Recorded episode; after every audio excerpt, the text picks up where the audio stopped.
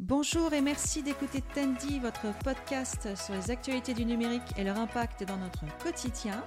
Aujourd'hui, je suis absolument ravie, enchantée euh, de recevoir Benoît Pomard. Bonjour Benoît. Bonjour Elisa. Euh, merci d'être là, ça me fait très plaisir. Merci pour l'invitation. Mmh. Dis-moi Benoît, que fais-tu dans la vie? Alors, dans la vie, euh, je suis banquier de profession, je suis euh, responsable de, clientèle à destination des entreprises. Depuis combien de temps fais-tu ce métier? Euh, Ce métier spécifiquement, ça fait un petit peu plus de 4 ans désormais. Et donc pour le coup, donc ça fait 4 ans que tu es là dans ton poste actuel et auparavant tu étais déjà banquier? Auparavant, je mmh. travaillais déjà en effet dans, dans, la banque et j'ai comme ça, changer d'expérience euh, tous les 4 ans en moyenne. Euh, à titre personnel, j'ai fait des choses vraiment très, très variées. Hein. Au départ, je suis rentré dans la banque par la gestion de projets informatiques. Ah ouais, ah, je ne savais pas du tout. Ben voilà, on en découvre tous les jours. ensuite, j'ai travaillé au sein de services marketing, de, toujours dans la banque. Euh, avant de me euh, tourner plus vers les fonctions euh, commerciales. Donc à nouveau, ce sont des passerelles qui sont assez intéressantes parce que pas complètement intuitives. Lorsqu'on regarde un, CV, on ne se dit pas qu'un ingénieur de formation comme moi puisse devenir commercial un jour. donc voilà, c'est de, de au, fil des, rencontres de, gens qui, qui, sont amenés à faire confiance. voilà. Donc ça, c'est un gros avantage. Il y a un Tandy qu'on a fait avec, euh, avec Philippe Lebert de Cartelmatic et qui nous avait expliqué euh, qu'il avait contribué à la mise en place des, des premiers distributeurs euh, automatiques dans les, dans les agences, mmh. qui ça venait remplacer une fonction qui était celle de, de guichetier. Oui. Il nous a parlé d'un temps qui nous paraît extrêmement lointain, mais qui n'est pas tant que ça, où il fallait aller voir le guichetier pour récupérer son argent. quoi. Exactement, euh, et c'est que le début du, process euh, d'informatisation dans, la banque, c'est en tout cas c'est sa déclinaison la plus visible qui a commencé à, à voir le jour il y a maintenant, euh, pas, une quinzaine d'années à peu près, et qui aujourd'hui déjà est probablement obsolète et sera remplacée à court terme. C'est vrai que tout ce qui est espèce a tendance à décliner à vue d'œil. Euh, bon, chèques, j'en parle pas, mais c'est vrai qu'il y a des vraies révolutions euh, poussées et portées par l'informatique euh, dans les moyens de paiement et donc dans les banques de manière générale. Et ça, tu l'as vu là, donc ça fait combien de temps que tu travailles au final dans la banque? Excellente question. Ah, ça t'oblige à compter alors. ça, doit faire maintenant une, quasiment une quinzaine d'années. Ah donc en 15 ans, tu as, vu, oui, ça, ça se voit pas du tout, oh, Benoît, vraiment. Mais euh, c'est, tu as donc vu les choses évoluer en 15 ans euh, du point de vue de l'informatique, entre ce que tu faisais il y a 15 ans. Enfin, après, c'est délicat parce que ton métier lui-même a changé, donc euh, tu peux pas trop comparer. On, peut plutôt se placer du point de vue externe et voir l'environnement évoluer. Après, la problématique qu'ont les banques, c'est qu'elles ont besoin d'un système d'information particulièrement robuste en termes de, sécurité et en termes de fiabilité. Mm. Euh, donc ça, elles ont toutes acquises euh, des systèmes euh, particulièrement complexes et, imposants.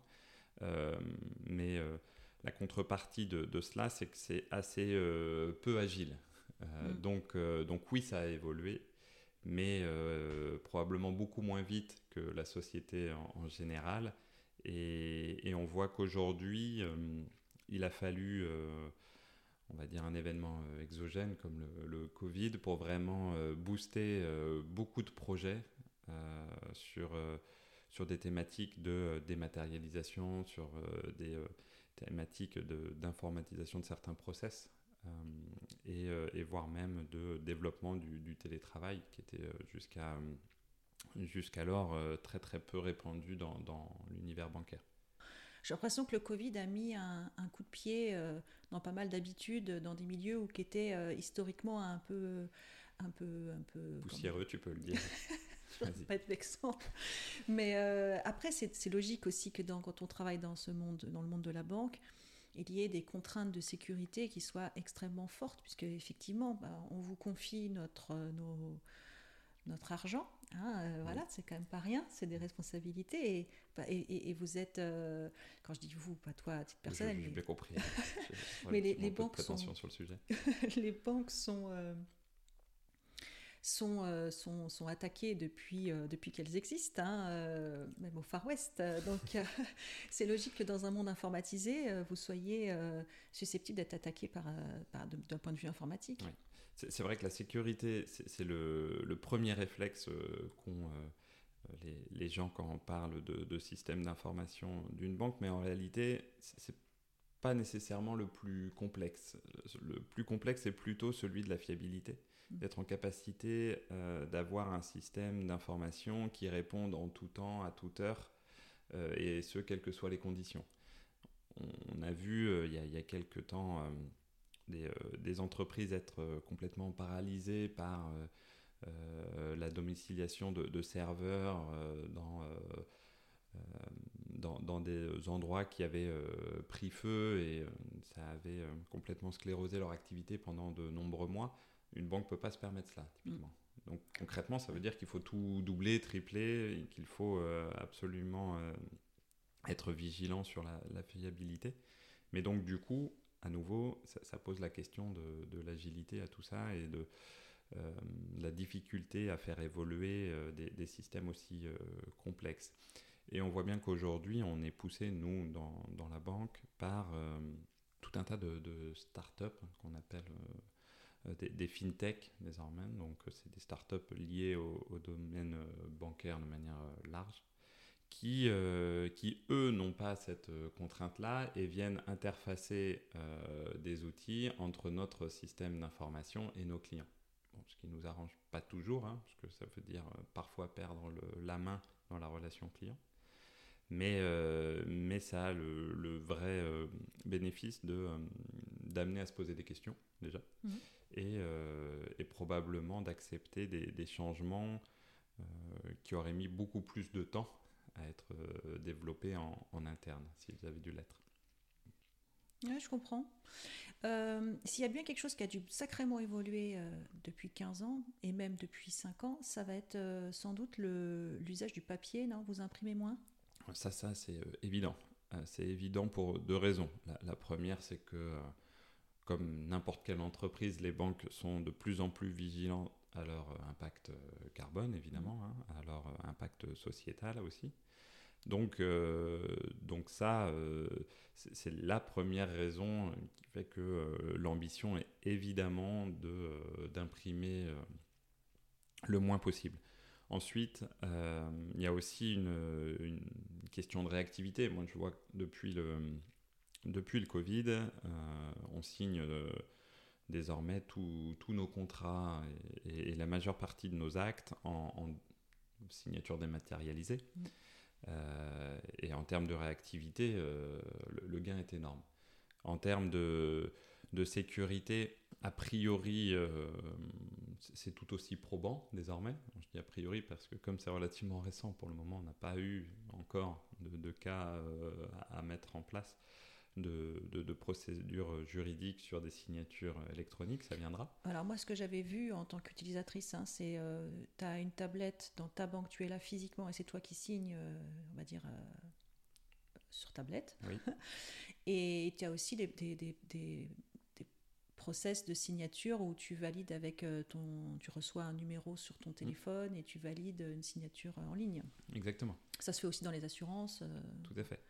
Alors après ça, pose d'autres questions. Mais euh, c'est évidemment beaucoup plus pratique pour tout le monde que de ne pas avoir à paraffer les 70 euh, pages du contrat. C'est plus sympa, même si euh, j'engage tous ceux qui signent des contrats à lire ce qu'il y a décrit dans les contrats.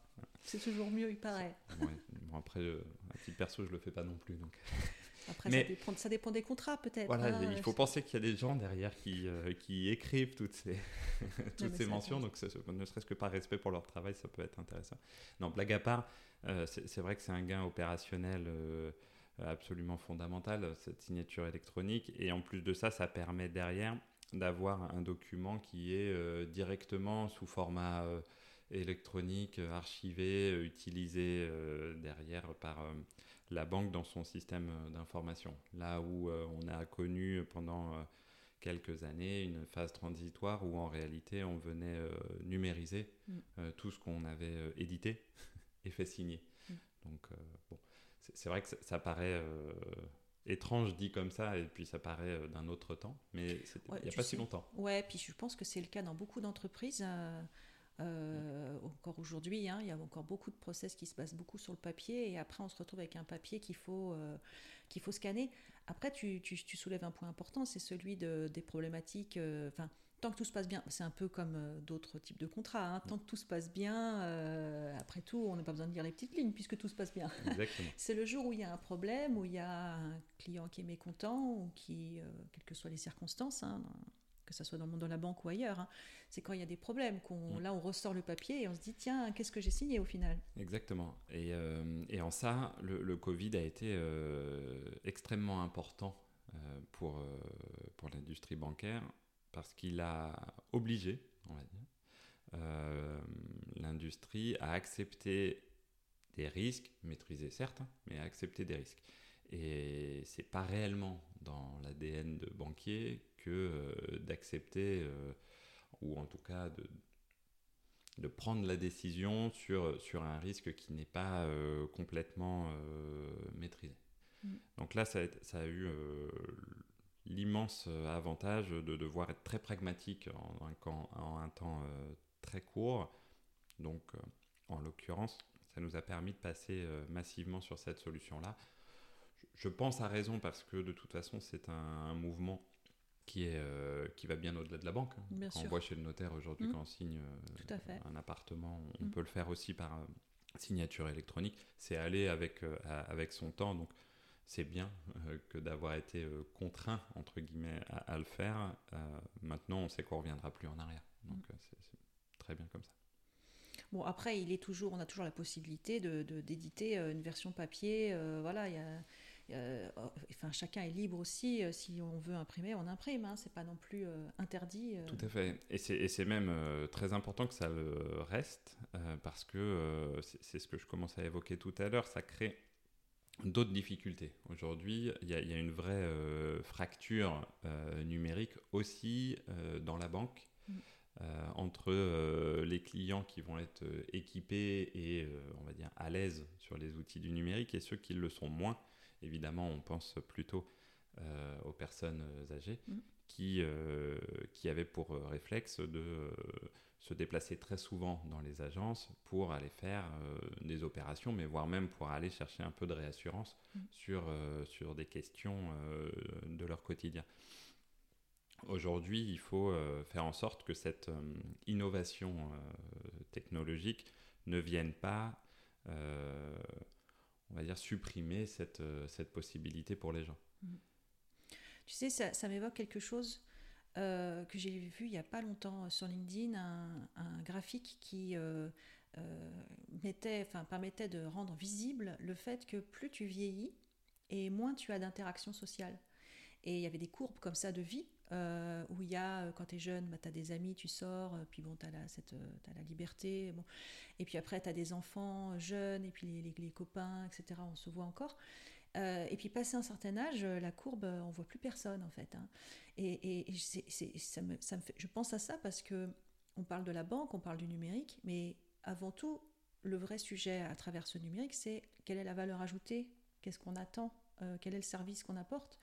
Et c'est vrai que quand tu parles de réassurance, je me dis effectivement, ça peut paraître lointain quand, comme toi et moi, on est encore jeunes et on a une vie sociale et, euh, quelquefois, d'ailleurs, on a même envie de calme, hein. on a envie d'être tranquille. On est presque en attente d'être un peu tranquille le soir.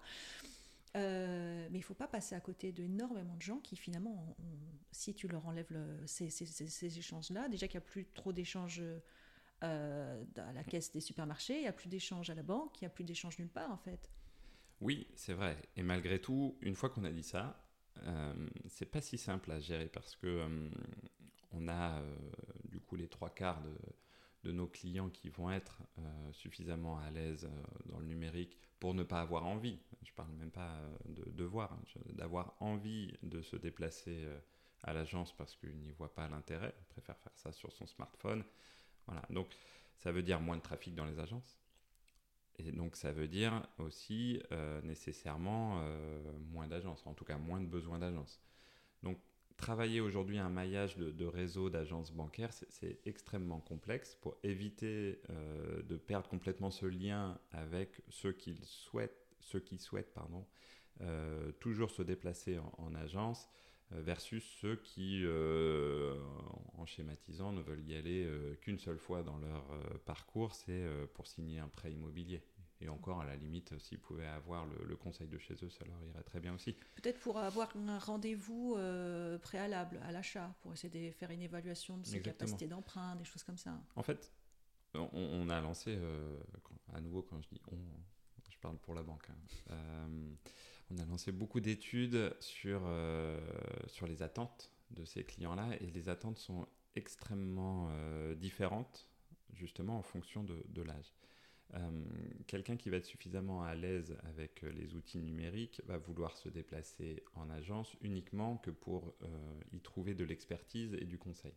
Quand on sait le, nombre de produits que doivent euh, connaître et, distribuer les, conseillers aux particuliers, c'est compliqué de leur demander d'être experts euh, et d'être en capacité de conseiller sur euh, la totalité de ce, panel-là. Dès lors, ça voudrait dire réduire le nombre de, conseillers ou alors faire appel à un conseiller expert dans telle thématique en fonction et qui serait à même de se déplacer entre plusieurs agences. Un référent sur des thématiques données. Exactement. Donc ça, c'est pour la partie euh, personne à l'aise avec le numérique. Et pour ceux qui le sont moins, ce que tu disais à l'instant est, très vrai, ils viennent en réalité chercher du social hein, dans leur agence, chercher de l'interaction. Alors évidemment, ils viennent aussi, euh, on va dire, consommer des, produits bancaires, mais, mais pas que. avant le marché, ils viennent retirer le, le, montant euh, qu'il souhaite dépenser et puis, euh, et puis en, profiter pour euh, parler de, tout et rien avec, avec son conseiller. Donc en termes d'organisation, pour les banques aujourd'hui, c'est assez compliqué de faire face à des besoins qui sont, ou des attentes qui sont aussi, aussi différentes les unes des autres. Donc il y, a un vrai enjeu là-dessus. D'ailleurs, on voit bien que les, les, réseaux bancaires bougent beaucoup. La plupart se, concentrent. Hein, l'objet, c'est d'avoir des, euh, agences plus grandes, euh, justement, pour permettre d'avoir de l'expertise sur beaucoup de domaines, tout en gardant quand même un rôle d'accueil, puisque en concentrant ces agences-là, on concentre aussi le trafic, et donc on peut justifier, entre guillemets, l'embauche d'une personne sur ce sujet-là malgré tout, ça, veut dire que c'est plus loin pour les, euh, pour les personnes âgées, euh, là où ils avaient leurs toutes petites agences avec, euh, on va dire, deux conseillers à 100 mètres de chez eux. Bon, bah, peut-être que désormais, c'est une plus grosse agence avec une quinzaine d'employés, mais qu'elle est du coup à 500 mètres, voire un kilomètre de chez eux, ce qui ne répond pas complètement non plus à mm. leur demande. Donc, c'est aujourd'hui, c'est compliqué et je ne euh, je me lancerai pas dans, euh, dans, des conjectures pour, euh, pour plus tard. Je ne sais pas où atterrira le modèle, mais ce qui est sûr, c'est qu'aujourd'hui, il se cherche. Il faut reconnaître, c'est vrai qu'il y a une telle, il y a une telle différence, ça a créé tellement de différences aussi dans la façon de fonctionner que c'est logique que ça se ressente aussi dans, la, dans, les, dans le service qui est rendu en face. Quoi. Si on essaie de satisfaire tout le monde, c'est difficile. Exactement. Il y a un autre sujet aussi où le numérique euh, qui est lié à la dématérialisation, c'est j'imagine tout ce qui est euh, gestion de, des dossiers. On en a parlé avec, euh, Solange Roset qui est courtier en financement. c'est le premier Tendi, hein, je crois, avec, Solange, que j'embrasse. Et où, elle nous avait expliqué ça, que dans le rapport avec les banques, c'était facilité le fait d'avoir des dossiers, de ne pas avoir des allers-retours. Elle, elle avait connu des, des, dossiers qui mettaient des, jours et des jours et des semaines à avancer pour des raisons, des contraintes euh, vraiment de, papier. quoi. C'est vrai. C'est vrai, euh, et, là ça fait le, lien avec ce que je vis moi au quotidien en suivant euh, des, entreprises, c'est que ce, transfert de, documents qui était physique la plupart du temps, qui passait par la poste ou un, coursier quand, on n'avait pas le temps, Aujourd'hui, il est immédiat. On laisse un espace partagé, il dépose ses documents et, l'analyse peut avoir lieu cinq minutes après. Donc, on a raccourci autant que possible tous ces délais-là. et, c'est vrai que c'est au quotidien en termes de, praticité, c'est beaucoup plus simple, c'est évident, mais même en termes de, réactivité, on, y gagne, on y gagne beaucoup. Et là aussi, je pense qu'il n'y aurait pas de retour en arrière. Quand tu as goûté à ça, après, c'est difficile de dire, bah non, il faut attendre encore euh, deux semaines que le courrier arrive. Quoi. Tu vois, c'est un truc qu'on, difficile à accepter. Quoi. Exactement. Et euh, pour aller dans le sens de ce que tu dis, est-ce que tu as cette sensation, et là ce n'est pas lié à la banque, c'est d'une manière générale, avec le télétravail, avec euh, le fait de recevoir comme ça une, une information, ce qui n'est pas dans un temps dédié comme tu pouvais le faire, comme ça pouvait se faire avant, où tu avais ce temps euh, dans ton planning, là tu es un petit peu euh, sollicité à, tout moment. Est-ce que tu arrives à bien faire la différence, finalement, à bien te déconnecter dans ta vie? Alors ça, c'est vraiment c'est que la question elle est que pour toi, mais je pense qu'elle est révélatrice d'une façon de fonctionner où il n'y a plus trop de différence entre, la vie professionnelle et la vie privée. Exactement. Euh, après, je, reviendrai sur comment moi je gère ça, mais je, suis euh, d'accord avec le, avec le constat que la frontière aujourd'hui avec le télétravail a, euh, a quasiment complètement disparu entre le, bureau et la maison. Euh, entre euh, l'horaire de bureau et euh, l'horaire, on va dire, perso. Et, et que ça impose tout un tas de, de formation, de sensibilisation aux personnes qui, qui télétravaillent, ce qui aujourd'hui sont l'immense majorité hein, des, personnes qui ont un travail de, bureau. et, comme la mouvance est relativement récente, je ne suis pas sûr que tout le monde ait eu euh, ces formations, que tout le monde ait eu ces sensibilisations-là. Nous, dans la banque, on est euh, plutôt aidé là-dessus. On, a un employeur qui est euh, très vigilant à ce que, à ce, que ce soit maîtrisé. Puis après, c'est aussi on va dire, un vrai rôle du, management, mm. et, ce, à, tous les niveaux hein, dans, dans l'entreprise. Euh, que euh, d'être vigilant euh, et de ne pas attendre de ses collaborateurs qu'ils soient disponibles et mobilisables 7 jours sur 7 et 24 heures sur, sur 24 sous prétexte que eux le sont. Mm. Et ça, c'est la grande difficulté aussi pour les managers aujourd'hui, c'est que si eux font le choix de, de répondre à, à, un message ou d'envoyer une sollicitation à un collaborateur en dehors des, des heures, on va dire, normales de, de, leur activité. Il faut qu'ils soient euh, conscients du message que ça envoie, qu'ils soient conscients aussi euh, qu'il ne faut probablement pas attendre la réponse euh, immédiate et qu'en tout il, il, faut être vigilant sur, sur le, on va dire, l'image qu'il y a derrière tout ça. Je connais des gens dans leur signature de mail, il y a écrit je, j'écris à toute heure, mais vous pouvez me répondre sur, sur vos horaires de travail, enfin des trucs comme ça il y a une prise de conscience quand même. Euh, contractuelle tout en bas. Ouais, mais parce qu'il y, y, a forcément des, des affaires. Il euh, faudrait demander à la personne qui est juge, qui était faire la euh, Il y a forcément des affaires qui sont passées en justice pour des excès.